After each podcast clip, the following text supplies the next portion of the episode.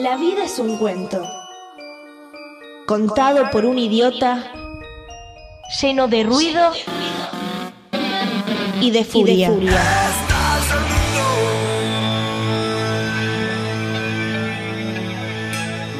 Que no significa nada. El sonido y la furia. Un programa no solo literario.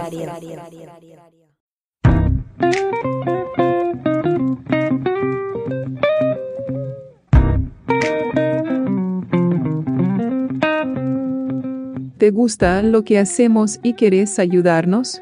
¿Te gustaría elegir y llevarte libros geniales todos los meses? Suscríbete a nuestra biblioteca El Sonido y la Furia. Por una suscripción mínima te llevas un libro elección todos los meses. Además hay descuentos en librerías y en remeras originales. Visita nuestro Instagram y busca el enlace en nuestra bio. Gracias por acompañarnos en esta aventura literaria.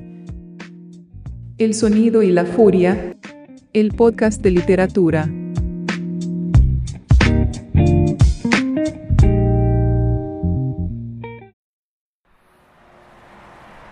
Vos no respondés ni demostrás expresión alguna. Sos consciente de que el dominio de la situación te pertenece y te gobierna un mutismo que mucho después sabrás disfuncional, restringido e inexplicable para las mayorías. Tu cabeza sigue detenida en la madrugada anterior, el persistente insomnio, tu ojo de espía en la cerradura de la habitación de tus padres a eso de la una, los labios de tu mamá siendo besados y dando besos, el gemidito constante e invariable que te llevó hasta ahí y que atribuías al dolor, pero que sospechabas era otra cosa, quizás, parecida al placer, los pechos que te amamantaron bailando entre las manos y la lengua de ese hombre que no era tu padre que estaba de viaje, sino el hermano de tu mamá, tu tío David, en la incredulidad con que volviste a tu cama, abandonado al más estricto sigilo, custodio para siempre de un secreto que te ardería como una brasa en esplendor. Te estoy hablando, malcriado, te dice ella, mientras la camioneta zigzaguea y elude autos por Avenida del Libertador. Tampoco respondes de inmediato. Nada tiene de caprichoso tu silencio. En la cara se te dibuja una sonrisa tenue, apenas perceptible, independizada de las demás facciones, que confiesa el goce de aprender a causar sufrimiento, que marca el inicio del desprendimiento de la moral. Es entonces cuando decís, como si fundases una venganza o declarases una guerra, te vas a acostumbrar al abandono, maldita malcriadora, y aullás con ira, sacando la lengua.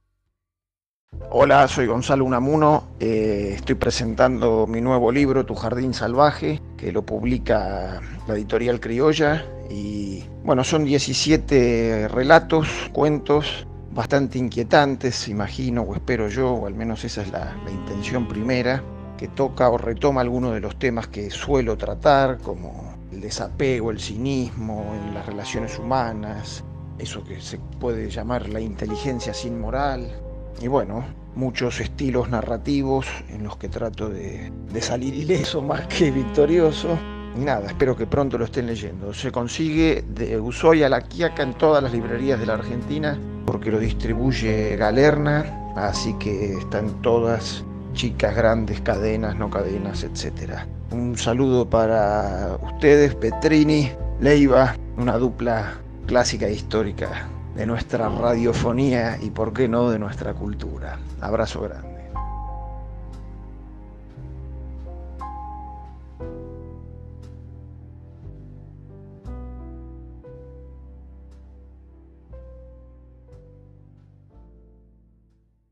¿Sabías que?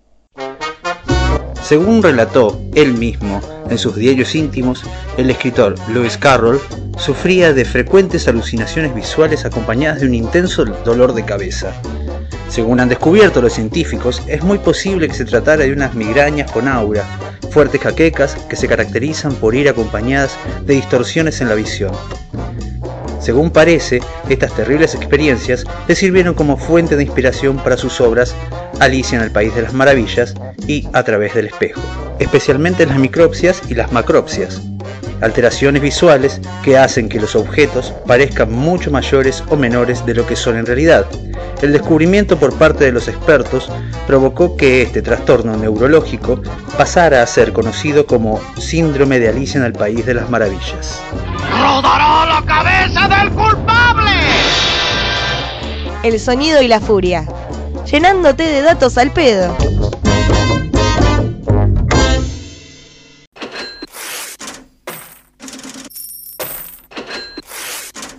Scott Fitzgerald nació en 1896 en Minnesota. Creció en una familia católica irlandesa. Estudió en la Universidad de Princeton y, en 1917, se alistó en el ejército para combatir en la Primera Guerra Mundial. La guerra terminó antes de que pudiera viajar a Europa siquiera. En ese año conoció a Zelda. Con su primera novela publicada, A este lado del paraíso, logró viajar a Francia junto a su esposa. Fue en París donde terminó de escribir El Gran Gatsby. Era 1925. Ya en la década del 30, el consumo de alcohol en Fitzgerald era alarmante, mientras la demencia de Zelda imprevisible. Llegó a publicar dos novelas más. Ya con una salud endeble, Fitzgerald murió el 20 de diciembre de 1940. Por entonces convivía con la periodista de Cimentos, Shaila Graham.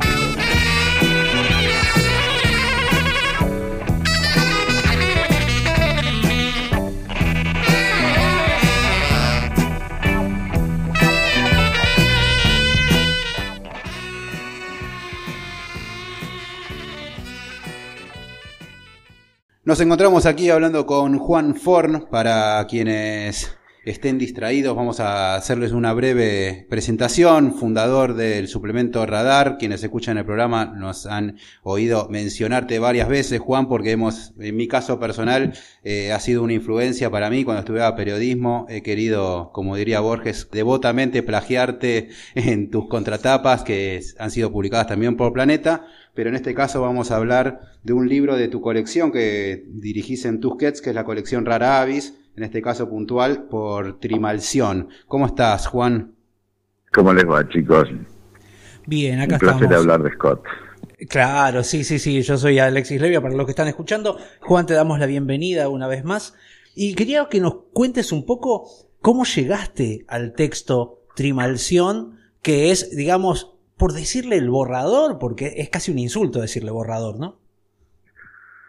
Me lo regaló Juan Boido hace muchos años, eh, antes de que existiera Radar. Cuando yo trabajaba en Planeta, tuve un altercado y me, fui a mi casa eh, con la gente de Planeta y empecé a hacer un taller para chicos de 20 años y apareció Boido y, muy poco después me regaló eh, esta edición que le había, eran los tiempos de la plata dulce menemista que traías, eh, comprabas libros este, muy fácil de, de Nueva York o llegaban a Buenos Aires libros de 20.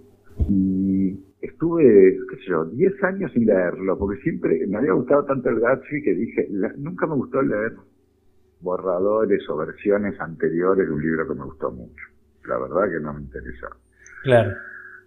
Y un día, no sé por qué, me senté y lo leí y, y me pareció fenomenal. Eh, y a mí siempre me había parecido, todas las traducciones del Gatsby que hay en castellano no me gustan, no hay ninguna que me guste. Por Y eso la tradujiste. ¿Cómo? Por eso la tradujiste. Nosotros estábamos comparando algunas traducciones del comienzo, que el comienzo del Gran Gatsby es espectacular realmente, y muchos hablan, justamente traducen textualmente la palabra vulnerabilidad, y vos lo resumiste muy fácilmente con en los tiernos años de mi juventud, ¿no? Que estábamos recién comparando eso. Es que hay un momento, yo soy medio salvaje como traductor porque confío en la, en la transmigración. Eh, yo solo me animo a traducir las cosas que me gustan mucho porque creo que las entiendo desde adentro. Y cuando entendés desde adentro de la prosa de Scott, tenés que pensar que hay una manera de adjetivar en inglés que si la replicás automática en castellano, sobrecargás. Y el efecto, como decía Hemingway, eh, Scott era un colibrí. El- el- Scott tiene un estilo del carajo y el problema de los traductores del Gatsby es que son literales y le arruinan el estilo. por eso lo quise hacer, y por eso y por el monólogo de, de, de Gatsby todo junto en el final, donde cuenta su pasado, que me parece cañonazo.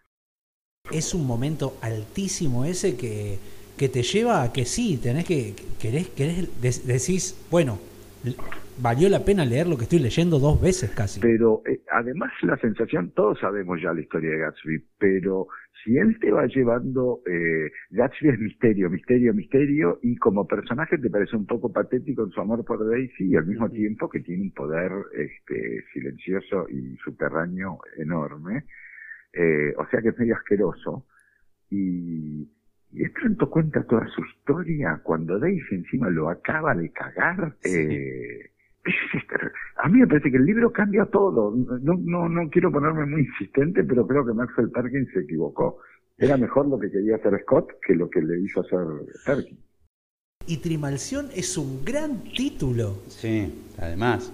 Es que él quería, era una respuesta al Ulises, lo que pasa es que él no podía escribir 600 páginas. Él era un colibrí. Pero él podía, en 150 páginas podía hacer el mismo efecto que el Ulises de Joyce. Porque es un libro que si te lo pones a leer es, es parece una historia griega, eh, ¿entendés? Parece una historia del hombre de las cavernas, o parece una historia que te cuenta un amigo, este, y a su vez, A su vez es la gran novela norteamericana también. Porque, eh, digo, un personaje como Gatsby no podría existir por ahí en otra latitud, que no sea Norteamérica, que sea Estados Unidos puntualmente. Eh, ese final que tiene con los viajes en tren eh, cuando volvía al oeste desde Nueva York, o sea, esa idea de la América primigenia, la América que, que, que, era la tierra de la abundancia y de todas las promesas y la tierra de la igualdad y la democracia, y cómo ese, ese, o sea, se viene el crack del 29, se viene el nuevo orden mundial que van a imponer los Estados Unidos después de la Segunda Guerra, y la cultura del consumo y los lavarropas y el mundo Chiver y el mundo Carver, pero eh, Scott está parado ahí diciendo, este pudo ser un gran país. Es espectacular. Y al tipo lo acaban de cagar en Nueva York, o sea, se codió con los ricos y salió asqueado. Y lo que, todo lo que acabas de describir también, eh, me hace pensar casi que estuvieras hablando de la actualidad, ¿no? La caída del mercado furibundo, ¿no? Todo, o sea, la, cara espantosa que está mostrando el sistema, me parece muy, muy llamativo leer Gatsby desde hoy, ¿no? Y sí, y sí, por supuesto. Eh, la verdad que, eh, viste, hay ciertos tipos que tienen, como cantaba Charlie, una pobre antena, solo son una pobre antena, este, pero que captan el, el, el, sentido profundo de una era o de un momento. Y Scott era un tipo que trabajaba por pálpitos y por intuiciones y que según Hemingway y todos los que lo conocieron no sabía pensar, pero eh, cuando escribía y cuando contaba historias hacía daño. Eh, te, hago una, una, consulta ya más, eh, más de interpretación. ¿Cómo ves esto de que algunos han dicho directamente de Gatsby, y en este caso ya iríamos a Trimalción directamente también, porque ahondamos más, en que de alguna manera es la representación de Norteamérica? Es como que Gatsby es Norteamérica. Sí, pero lo podés decir de, de unos cuantos personajes, qué sé yo, de Obi March, el personaje de Saul Bellow, lo podés decir del Homo Chiver, del Homo Carver, el personaje, o sea, uno es de los ricos y otro es de los pobres. Claro. Pero eh, lo que tienen las novelas, las grandes novelas americanas, la gran narrativa norteamericana o estadounidense es eh, que te muestran el sueño y la pesadilla americana a la vez, ¿no? las posibilidades son infinitas porque la verdad que rigieron el siglo XX. eh, lo empezaron a escribir vos, si vos te pones a, ver en literatura, que se lo ves Pound y, y Eliot salen de Estados Unidos a, hacia Inglaterra y empieza la influencia y es que la literatura norteamericana pasa de ser una literatura provinciana 20 años antes, Henry James, cuando se fue de Estados Unidos a Inglaterra, borró su pasado norteamericano para no parecer provinciano. Es impresionante, eso sí, sí, Y en cambio estos energúmenos, este, Fitzgerald y Hemingway estaban en París y no, no hacían el menor intento en aprender francés. vamos a vivir en, nuestro idioma. Eh, y esta, esta extraordinaria, este, qué sé yo, eh, de- de- delirio, extravagancia de, de, de Scott de a los 25 años, siendo un semi-letrado, este, o sea, un pibe que se dedicó tanto a la farra que mucho tiempo a escribir y a leer no le dedicó, eh, que de pronto se manda una novela que es la respuesta a un demente que se estuvo quemando las pestañas eh, 20 años escribiendo un libro por el que se tuvo que ir de su país este, y que es la historia de un solo día. Y Scott se manda esa novela este, y la verdad es que vos decís, entre él y los cuentitos cortos de Hemingway y, y un par de, de las novelas de, de Faulkner, eh, la literatura norteamericana se convirtió en un acorazado Potemkin. Sí, sí, sí. Sí, adem- eh, pensaba en, en, en esto, ¿no? De la, la- la- de la forma de escribir de Fitzgerald, que ahora que lo estuve repasando para hacer este especial que estábamos por hacer, eh, eh, tiene una belleza que no, que no recordaba tanto. Digamos, yo recordaba que lo había leído con pasión, que me había encantado, pero lo empecé a leer y la, y la forma de escribir es tan bella y es tan potente y, concisa a la vez que ahora me pregunto cómo, cómo fue tu experiencia de traducción de, del texto un poco menos influido, digamos, de, de Fitzgerald. Mira, yo siempre, lo- si, por ejemplo, si a vos te gusta Salinger, lo que te eh, eh, Scott es era la fuente, la fuente principal de Salinger es Scott. Muy buena. Eh, Muy buen dato ese, sí, sí. Y, y a mí lo que me pasa con, con Scott es que nada me da más gusto que darle una voz en castellano equivalente a la belleza que tiene en inglés. Eh, me pareció un programa este, espectacular. La pasé mal eh, porque me quemé las pestañas tratando de hacerla y, y me animé a, a ciertas atribuciones que al, al no ser un Gatsby, sino que es trimalción, Claro. eh, me chupa un- básicamente me chupa un huevo lo que digan los expertos. Entonces yo confío en mi pálpito, lo he leído, lo tengo recontra, he leído biografía de Fitzgerald, lo amo, me acompañó todo. Es de los pocos autores que leí a los 20 años y que me siguen gustando con la misma intensidad hoy. Qué bien. Y no es para menos, no es para menos, la verdad. Ponele, a mí Salinger hoy me gusta menos que como me gustaba a los 20 años. Fitzgerald en cambio me gusta igual. Bien, y, y con Hemingway, porque viste que Hemingway un poquito que lo despreciaba a Fitzgerald, ¿no? Porque no era tan macho, digamos. Hem- Hemingway le hizo una perrada en París en una fiesta, le hizo una cosa muy fea. Eh, no se hacen esas cosas. Claro, lo relata lo, lo relata en su relación con Zelda, ¿no? Y Pero es una pelotudez. Además, este, lo agarró muerto y encima se burla de, de, de, de él como alcohólico. sí, bueno, claro, que, te, que O sea, ya, Fitzgerald ya- además, Fitzgerald ya había escrito el Caracat eh, en vida. Eh, el, el, el, el texto corto de, de- que publicó en la revista Squire era como si él mismo se puso la lápida. Así que lo que hizo Hemingway fue feo. Ahora Hemingway escribiendo cuentos que hace exactamente lo opuesto de Fitzgerald. Sí. Es decir, nunca, eh, nunca te muestra la, tira la piedra y esconde la mano. Es espectacular lo que hace Hemingway. Sí, en los cuentos yo sí, creo que ahí sí, que te iba a decir eso, en los cuentos creo que le gana, le gana Hemingway por esa magistralidad que tiene, pero en las novelas la verdad que a Fitzgerald es difícil acercársele. Pensaba que, que Hemingway se parece mucho a Tom Buchanan, ¿no? En ese Claro. punto. Sí. A, a Buchanan. Así que, bueno, Juan, te agradecemos muchísimo eh, esta charla y la verdad que te felicitamos por el trabajo que hiciste con, con Trimalción y, y- y gracias por haberlo acercado a nosotros y que sea una traducción argentina. Eso también nos ayuda muchísimo porque eh, estamos un poco saturados de las traducciones españolizadas y nos parece un gran aporte este. Bueno, muchísimas gracias chicos. La verdad que esa es la, el, el- la parte más linda de, de- de mandarse todas estas locuras, estas aventuras. es que el libro está ahí circulando, va pasando de mano en mano Sí, y los fieles sí, sí. tarde o temprano lo terminan leyendo.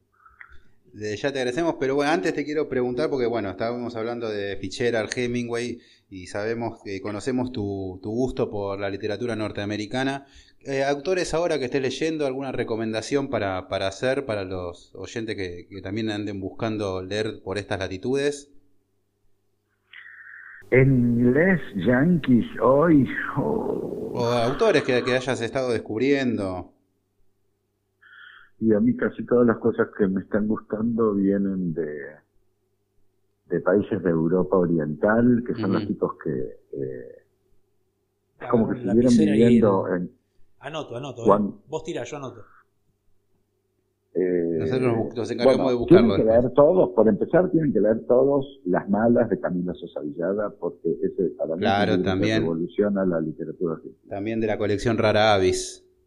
Eh, después, así libros que me hayan partido, partido la cabeza últimamente. Es que hay millones, porque yo leo, no sé, tres o cuatro libros por semana. La verdad que te entendemos. Nosotros estamos a promedio de uno o dos por semana para el podcast y estamos como en un momento nos satura. Sí. No, además la única manera de, de que funcione es dejar espacio en el disco rígido eh, eliminando información. Claro, sí, sí, hay un dos momento- semanas después de escribir una contratapa no me acuerdo. Se te mezclan los textos, imagino, sí. Miren, yo les recomiendo, quieren una figurita difícil pero espectacular. Claro, sí, sí, sí. La última novela que escribió Nabokov en ruso antes de, de pasarse al inglés se llama La dádiva. En inglés se llama The Gift. Ajá, mira. Es, es, es, es mejor que Lolita, es mejor que habla memoria. Es una historia de un chico en Berlín, un pibe joven que está escribiendo un libro y que es, es Nabokov joven. Es espectacular. Mira. Búsquense ese libro, son 400 páginas o 300 páginas buenísimas, no tienen desperdicio. Mirá vos. Mirá que yo tengo muy en alto eh, Pilefire, ¿eh? Así que por ahí la pelea, decís. Y para mí esto es mucho mejor. Él mismo creía que él creía que escribía mejor en ruso que en inglés y esta novela es como lo, lo mejor que escribió en ruso. Ese es el Juan Ford que nos gusta, el que te deja cebado después de, de recomendar un autor y nos queda picando en la cabeza. Así que desde ya te agradecemos por todo. Y bueno, muchísimas gracias por el aporte charlando un poco sobre Fitzgerald y estas cosas que nos gustan tanto. Así me gusta, chicos. Aguante la literatura. Les mando un abrazo muy grande. Abrazo, muchas gracias.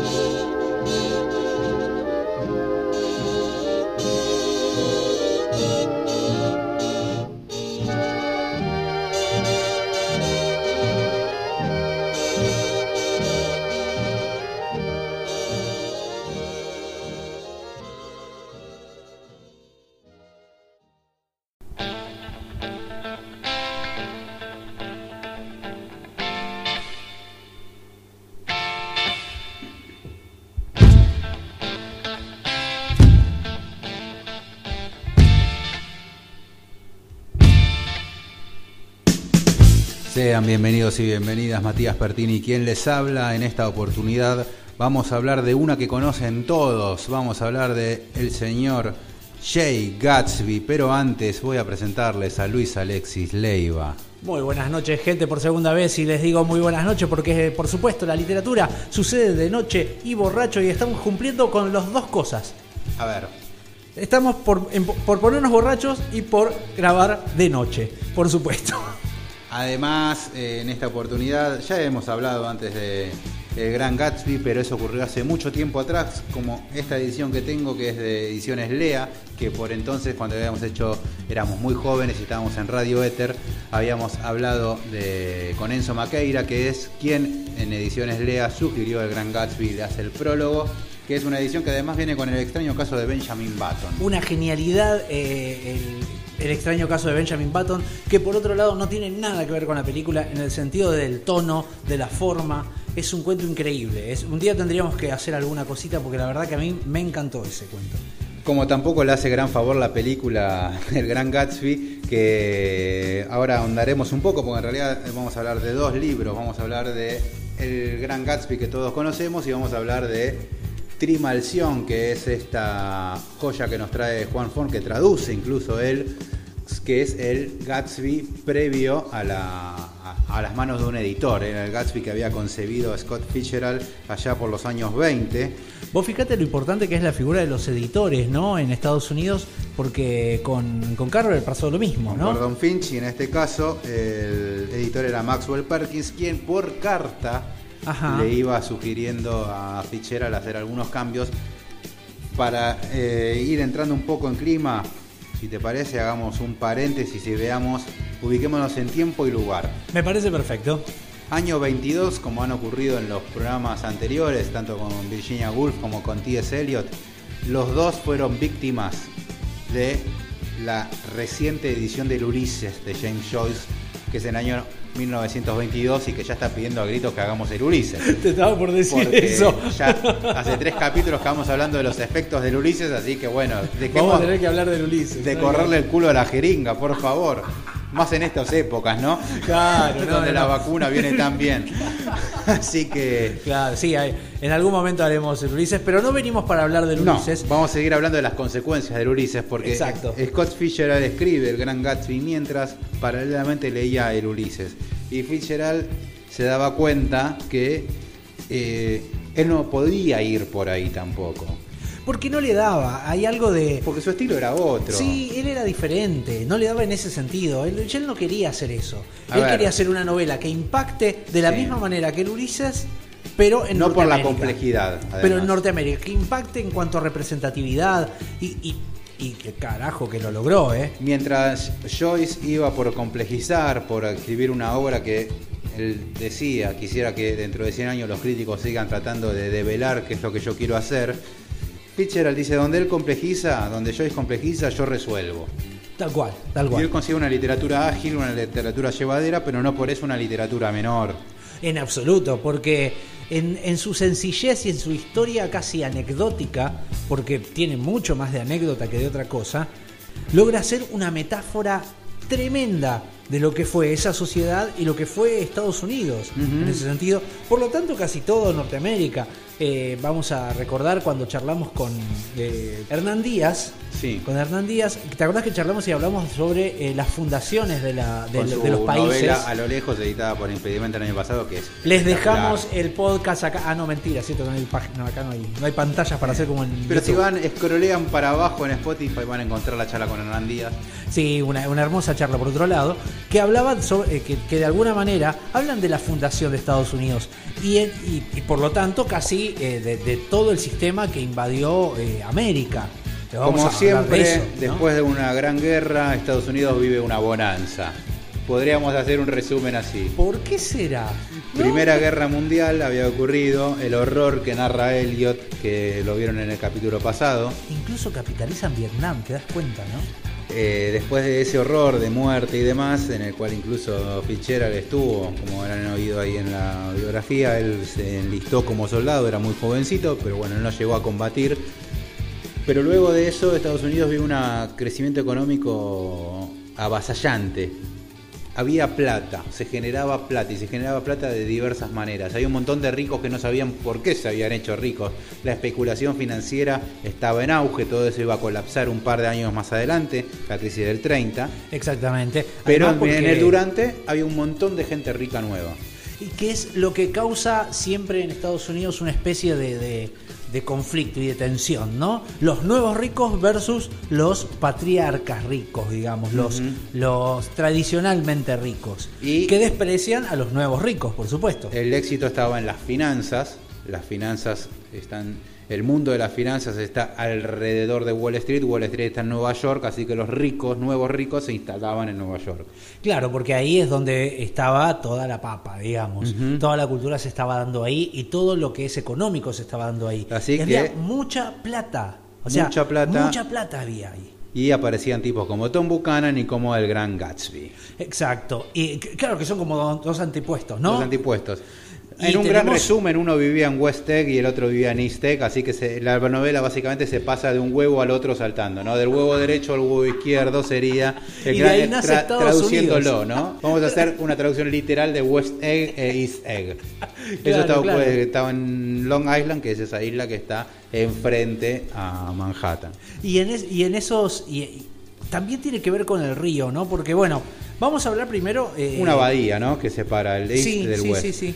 Vamos a hablar un poquito de lo que es. Eh, los primeros temas que toca, ¿no? Que arrancan justamente con el consejo que le da el padre a Nick Cartwright.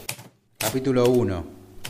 En los tiernos años de mi juventud, mi padre me dijo algo que me quedó grabado para siempre en la memoria. Cuando quieras criticar a alguien, recuérdate a ti mismo que no todos en el mundo han tenido tus ventajas. Eso fue todo, pero como ambos hemos sido inusualmente comunicativos en nuestro estilo reservado, entendí que me estaba diciendo algo esencial. En consecuencia, he tendido a reservarme siempre la opinión. Un hábito que hizo que me abrieran su corazón personas de lo más interesantes y unos cuantos pesados también. La mente normal es rápida para detectar esa cualidad en personas normales como yo, cuando las encuentra en su camino. En la universidad me acusaban injustamente de cortesano, por conocer las penas y desvelos de compañeros de estudio tan avasalladores como herméticos. Nunca busqué esas confidencias. He simulado sueño, preocupación o indiferencia casi hostil cuando veía venir una revelación íntima porque las revelaciones íntimas de nosotros los jóvenes, al menos los términos en que las expresamos, suelen ser plagios infames de personas ajenas, además de padecer de omisiones flagrantes. Es un comienzo que lo primero que hace es plantear unos temas que yo ya anoté, como verán, la gente que puede estar viéndonos en vivo, eh, tengo notitas acá, así. Y entre una de ellas puse discreción, tolerancia, consideración del otro y del lugar de nacimiento como, como condicionante. Sí. Es el las primeras temáticas que tira, que es de lo que va a hablar después la novela. Y habiendo leído Trimalción, que es el borrador, sí. yo subrayaría cuando él dice, no busqué esas confidencias, he simulado sueño, preocupación, porque las revelaciones íntimas de nosotros los jóvenes, al menos en los términos en que las expresamos, son ser plagios, infames, habla de la confesión. La confesión en Trimalción es la confesión de Gatsby, que no está en el Gran Gatsby, pero sí explota en Trimalción, que era la idea que tenía Fitzgerald previa a su editor, en la cual en el anteúltimo capítulo Gatsby se quiebra y hace un monólogo shakespeariano, que es el personaje roto, el personaje ya sin máscara, desnudo, sin máscara, sí. Vencido. Vencido, vencido, sí.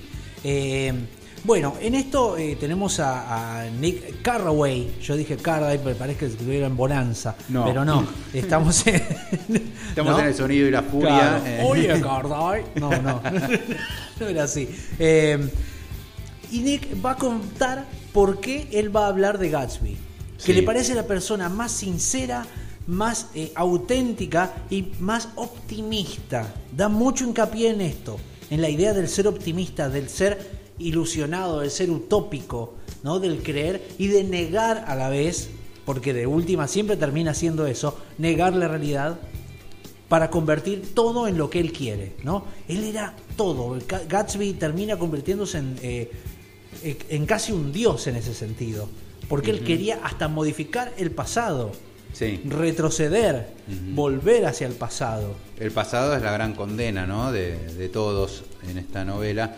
Y en el caso de, Gatsby, eh, vamos a, presentarlo a Gatsby. Gatsby es un joven, el, como se le llama eh, en Estados Unidos, el one self man, el hombre que se hace a sí mismo. Claro, claro, sí. El hombre que construye su, su presente y es un pibe que venía de la nada de la nada absoluta, aparte al de venir de la nada, además, eso genera que durante toda la novela se pregunte todo el mundo, ¿y este tipo que tiene una mansión gigante, que es joven y que, y que hace, unas fiestas, desmesuradas?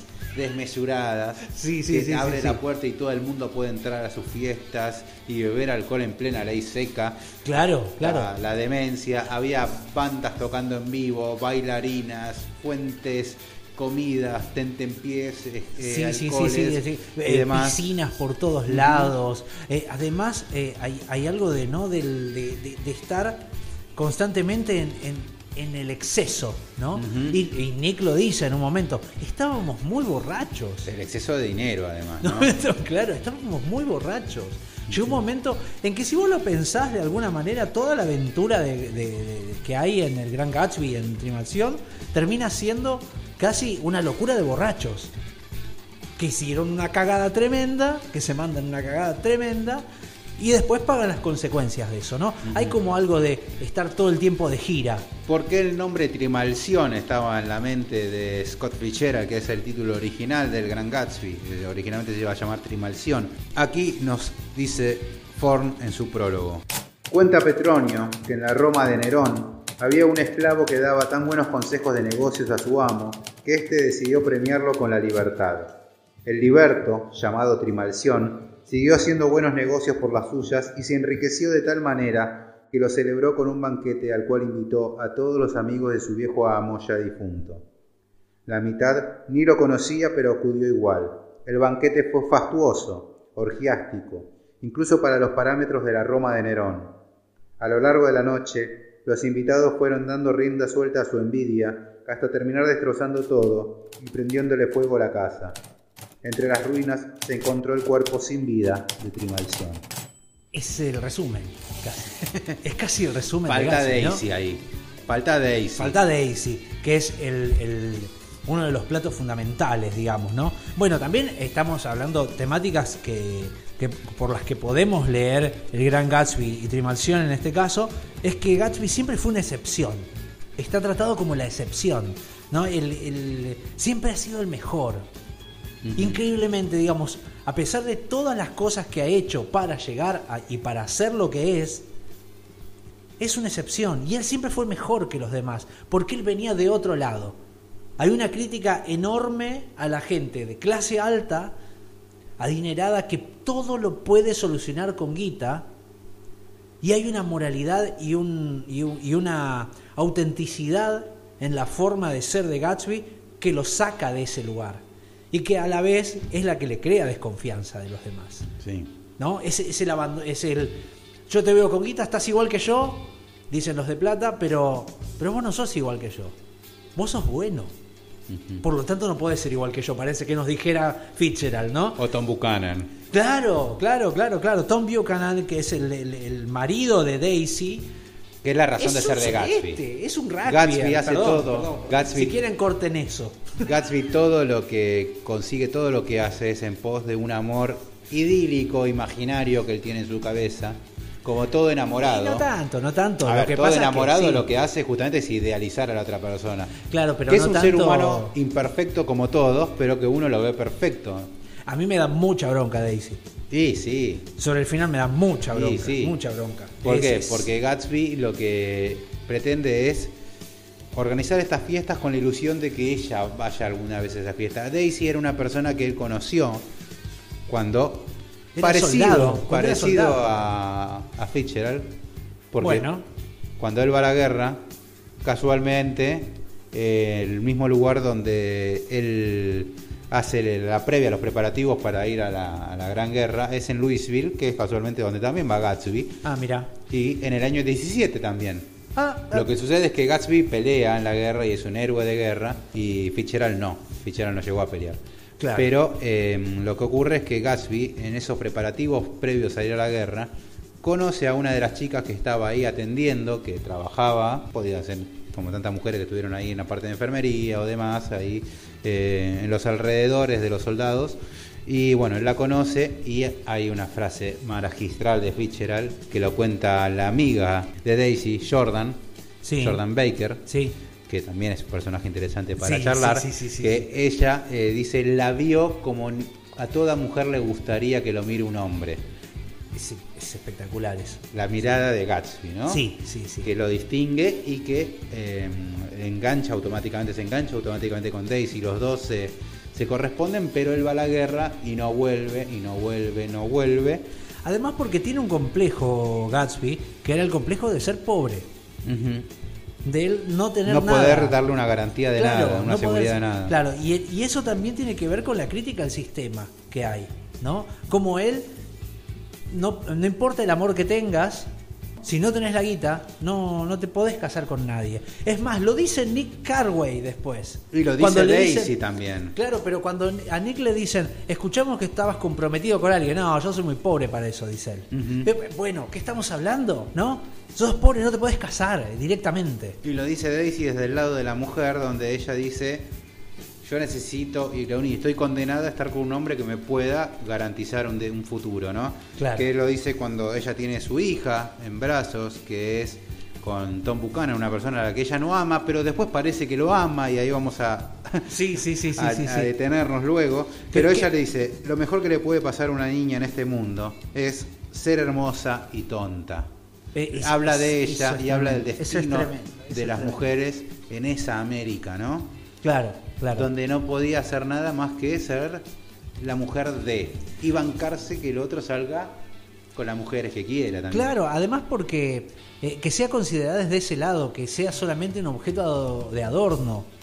Porque tanto, bueno, y acá si nos ponemos en, casi en un análisis de género, tenemos que decir que Tom Buchanan la, la considera como el trofeo por el que él se pelea y al que no quiere que hablen de ella porque la considera sagrada, que ya es una forma eh, machista de ver a las mujeres. Y después tenemos a Gatsby que hace lo mismo. Y tenemos Gatsby no la escucha, La- Gatsby no se da cuenta. Gatsby eh, la idealiza tanto que termina siendo casi la justificación de su ambición y de su sueño, pero no sabe quién es Daisy. A él no le importa Daisy, en definitiva, le importa la idea de Daisy. Y la escena de bizarra sobre el final, que también se da entre Buchanan y Gatsby peleándose por el amor de ella. Nadie le preguntó a ella tampoco qué es lo que quiere hacer. No, O sea, claro, parecen claro. dos eh, animales peleándose por la hembra a un costado, ¿viste? Es exactamente eso, sí. sí además, Ella no te ama, sí me ama, ¿cómo no te ama? Sí. Y ella, che, me quiero ir, dice, basta. ¿Por qué no le preguntan a ella? Tal cual. Y, y el otro, no, pero ella está muy estresada, ahora no puede contestarte. ¿no? Entonces, es, el rebajamiento to- constante de Daisy que solo sirve cuando está en ese lugar alto de idealización o de estatus que necesita Tom Buchanan, ¿no? El estatus de estar casado. Él no importa que él ande con, un- con una mina de- una clase más baja que él tiene que tener una mujer con la que esté casado y tener hijos. O sea, es esa idea de la familia que los tres ahí están discutiendo y que Nick se aburre.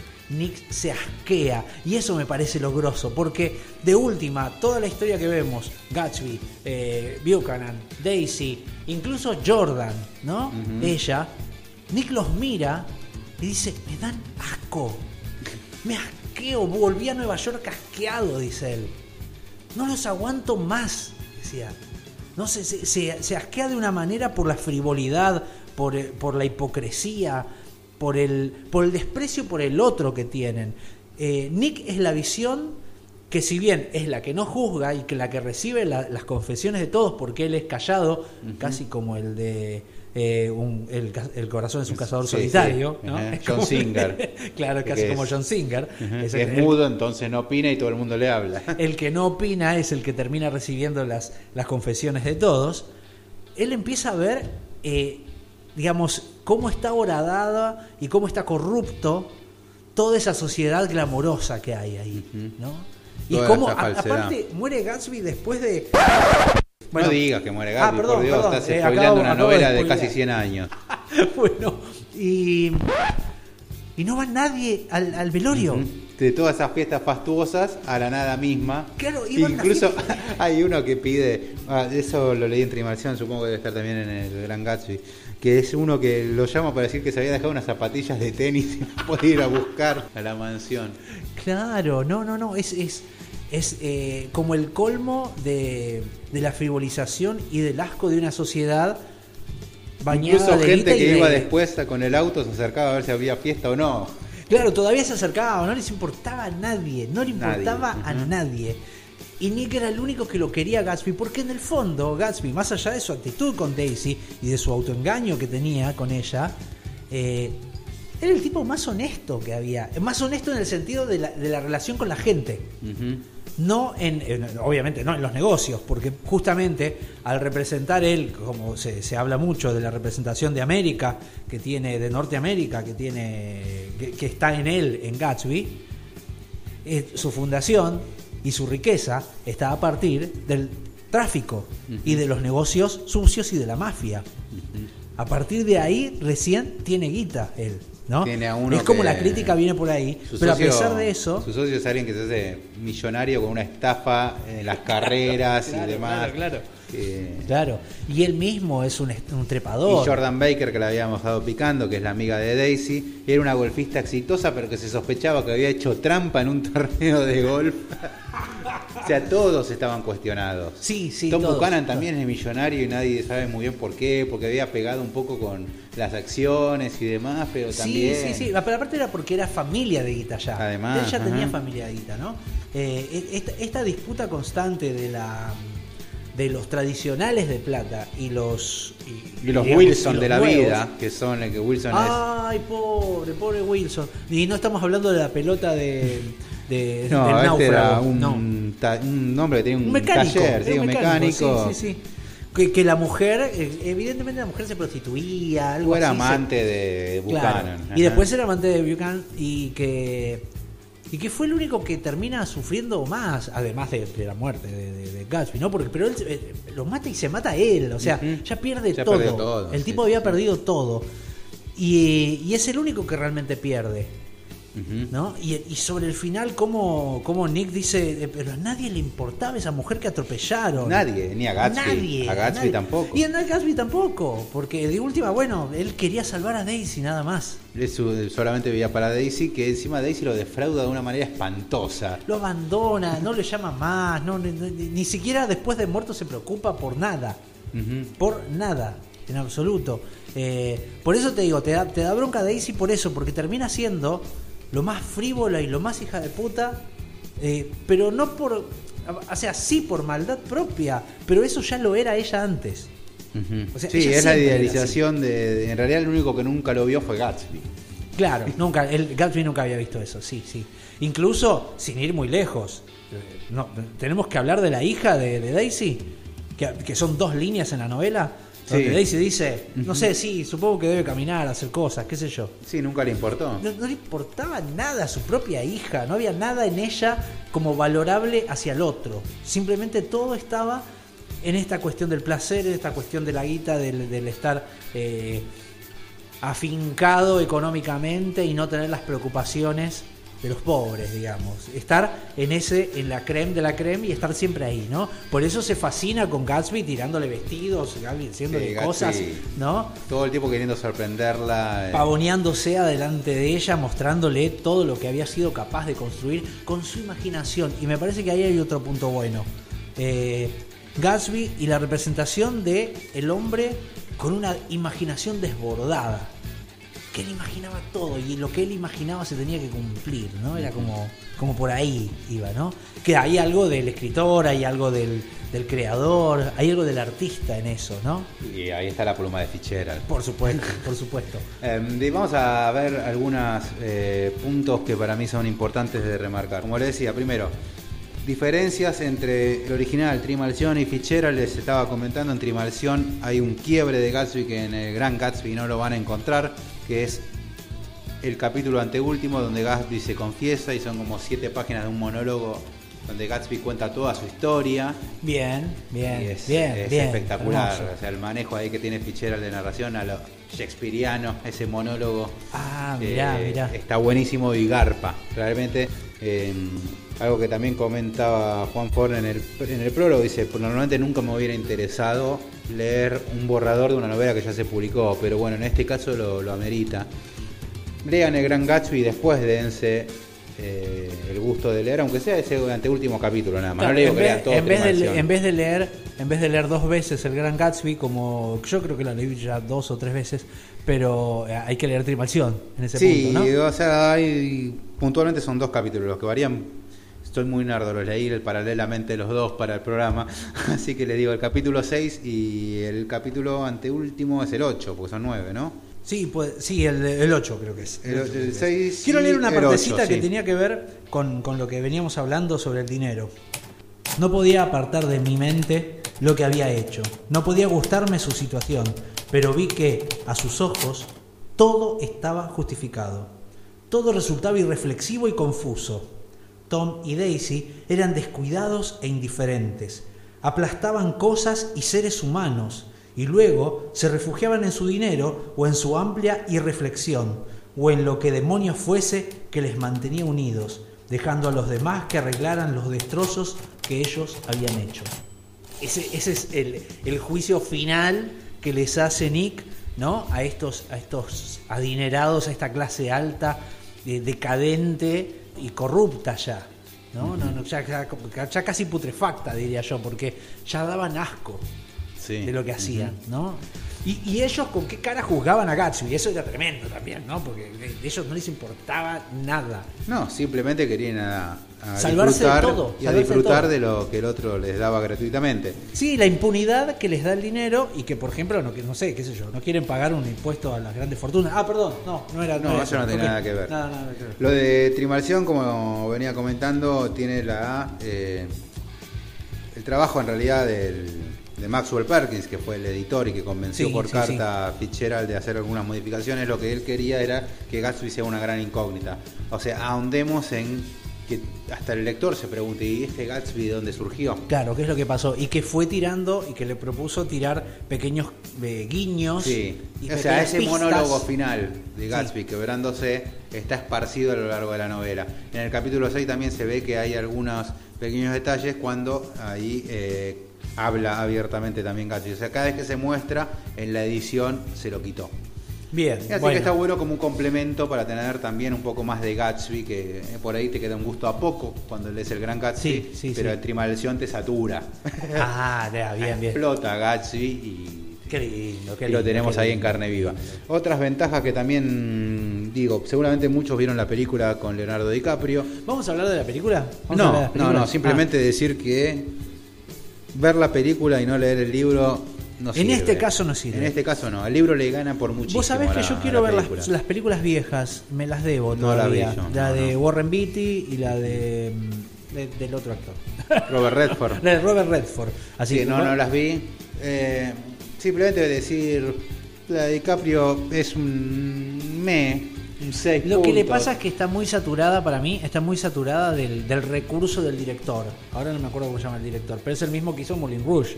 Entonces Claro, usa bueno, ese sí, recurso de la música moderna mezclada en cosas viejas, Eso- digamos, esa cosa muy postmoderna de, de- de re- de resignificar todo con una estética absolutamente desarmada y, o, o sobresaturada. Baz Luhrmann es el director. Bueno, ahí estamos. Pero eh, no, lo que me parece que está bien es que la película explota la fiesta. O sea, la sí, película. sí, sí, sí, la fiesta es lo mejor. exageradísima Ese que se, ese que se cree que es eh, descendiente de Beethoven, creo que es, que, Sí. toca el, que toca el órgano ese grande de tubo, así que está Después todo tiene loco. esas guiños medios pop, medios amenos, ap- apta para todo público, que medio me la baja. Bueno, Y DiCaprio, DiCaprio es brillante siempre, Sí. pero Gatsby para mí tiene que ser un poco más de abajo, más recio. Sí, hay algo de... Alguna cicatriz, algo. O sea, el tipo, si vos cuando leas la novela te vas a dar cuenta que venía de trabajar en barcos, venía de la guerra, así que tendría que haber tenido un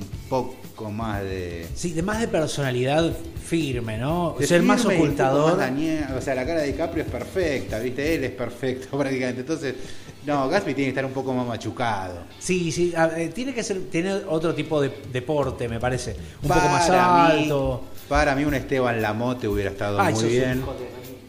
¿Por qué? ¿Por qué siempre la mote? ¿Por qué la mote? Lamote no.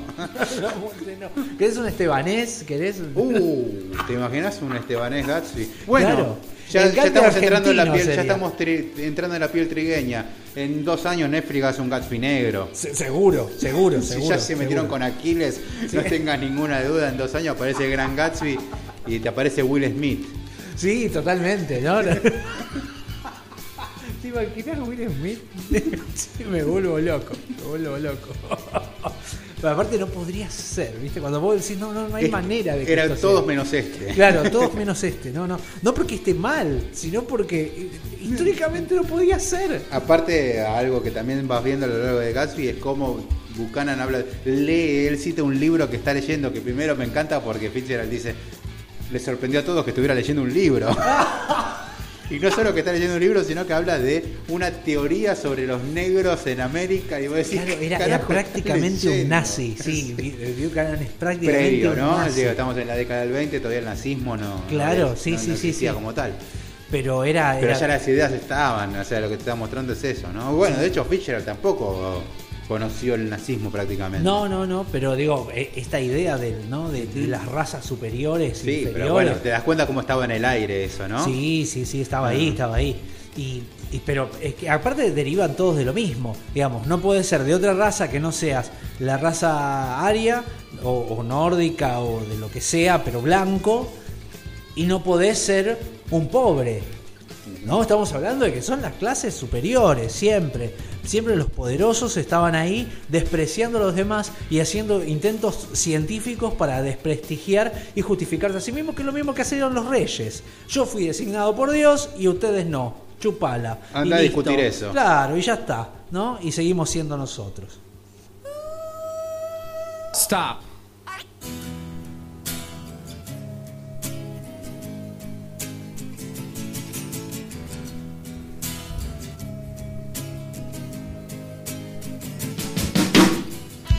Momentos finales aquí en El Sonido y la Furia. No nos vamos a ir sin recomendarles libros. En este caso tuve dos lecturas de señoritas. Vamos, voy a mencionar primero de Editorial Entropía Jennifer Croft con Serpientes y Escaleras. Bienvenido, Lindo bienvenido libro. Entropía otra vez, siempre, siempre son buen, bienvenidos. Lindo libro. ¿Sí? Bien escrito. Me Bien, gustó, me gustó. bien, bien. No lo terminé de leer porque venía leyendo los dos casi paralelos, pero descansé de estos dos libros leyendo un poco de Jennifer Croft. Bien, bien ahí, bien ahí. y después otro también eh, editado, ya les digo, pues, Las afueras. Vamos a presentarles a Tilly Olsen con Dime una adivinanza. Un texto que también nos acercó a la gente de contexto, me gustó también bastante. Es una autora feminista de los Estados Unidos que desconocía absolutamente. Estuve leyendo algunos de los cuentos que están acá. Aquí estoy planchando, leí puntualmente que es el primer cuento sobre la relación madre e hija y, también me, sorprendió, me gustó mucho. Así que lo recomiendo también. Bueno, muy bien. Eh, no queremos dejar de recordarles que pueden suscribirse a nuestra biblioteca del Sonido y la Furia, que, que nos contactan por nuestras redes sociales, por Instagram, que está funcionando muchísimo y que estamos peleando para llegar a cada vez más seguidores. Y que se suscriben a nuestra biblioteca solamente por 400 pesos. Ustedes se pueden llevar, un- no se pueden, se llevan un libro garantizado todos los meses y, y- y los eligen encima de elección. O sea, no, ¿qué más quieren? ¿Qué más quieren? Remeras quieren. Ah, estamos por abrir una tiendita también. estamos- Este se kiosco no para. No, no para, no para, no En para. cualquier momento hacemos también presencias en vivo en cumpleaños de 15 y demás. Sí, y traemos gente que, le- que, que pueda hacer uñas y que les mejore un poquito la piel también. Eso, metemos todo, metemos todo. Todo el sonido de la furia. Sí, sí, sí, profundo, profundo, por supuesto. De Eh, profundis, cavado de profu- profundis. Me vuelvo loco. Me vuelvo loco. Así se llama mi tienda Claro. donde hacemos cavados. El sonido y el depilado, ¿no? Principalmente para hombres va a ser, ¿no? Porque es más trabajo. es más una foto de igual que diga de profundis. Eso sería genial. Así que bueno, les agradecemos a los suscriptores que están desde hace muchísimo y que están subiendo sus suscripciones. Que y ellos que- se salvan porque les mantenemos sus 300 pesos. Ahora, bueno, por cuestiones que todos conocemos, hemos tenido que subir a 400 para los nuevos. Pero a lo que están los libros hoy, la verdad que es un regalo. Sí, totalmente. Y los que. Y bueno, y también hay unos que les vamos a agradecer muchísimo también a los que ya han estado antes y han subido su suscripción a esta escala y está muy bien y les agradecemos enormemente Obvio. por eso. Y bueno, así que vayan, visiten nuestra página de El Sonido de la Furia en Instagram principalmente y ahí van a encontrar el enlace para nuestra biblioteca, ahí pueden revisar, ver los libros que tenemos y suscribirse a la biblioteca El Sonido y la Furia y van a tener pronto ahí una tiendita, El Sonido y la Furia, donde van a tener diferentes cosas que adquirir por, módicos precios que les va a encantar. Para despedirnos, algo que le hubiera dado como consejo a Jay Gatsby, o Jay Gatz, James Gatz, como era su nombre original, y que él lamentablemente no llegó a comprender más que por su propia experiencia. Nos vamos a ir escuchando entonces a Nine Inch Nails con su canción Love is Not Enough. Hasta el episodio que viene, gente, lean mucho, escuchen mucha música y si se animan, escriban.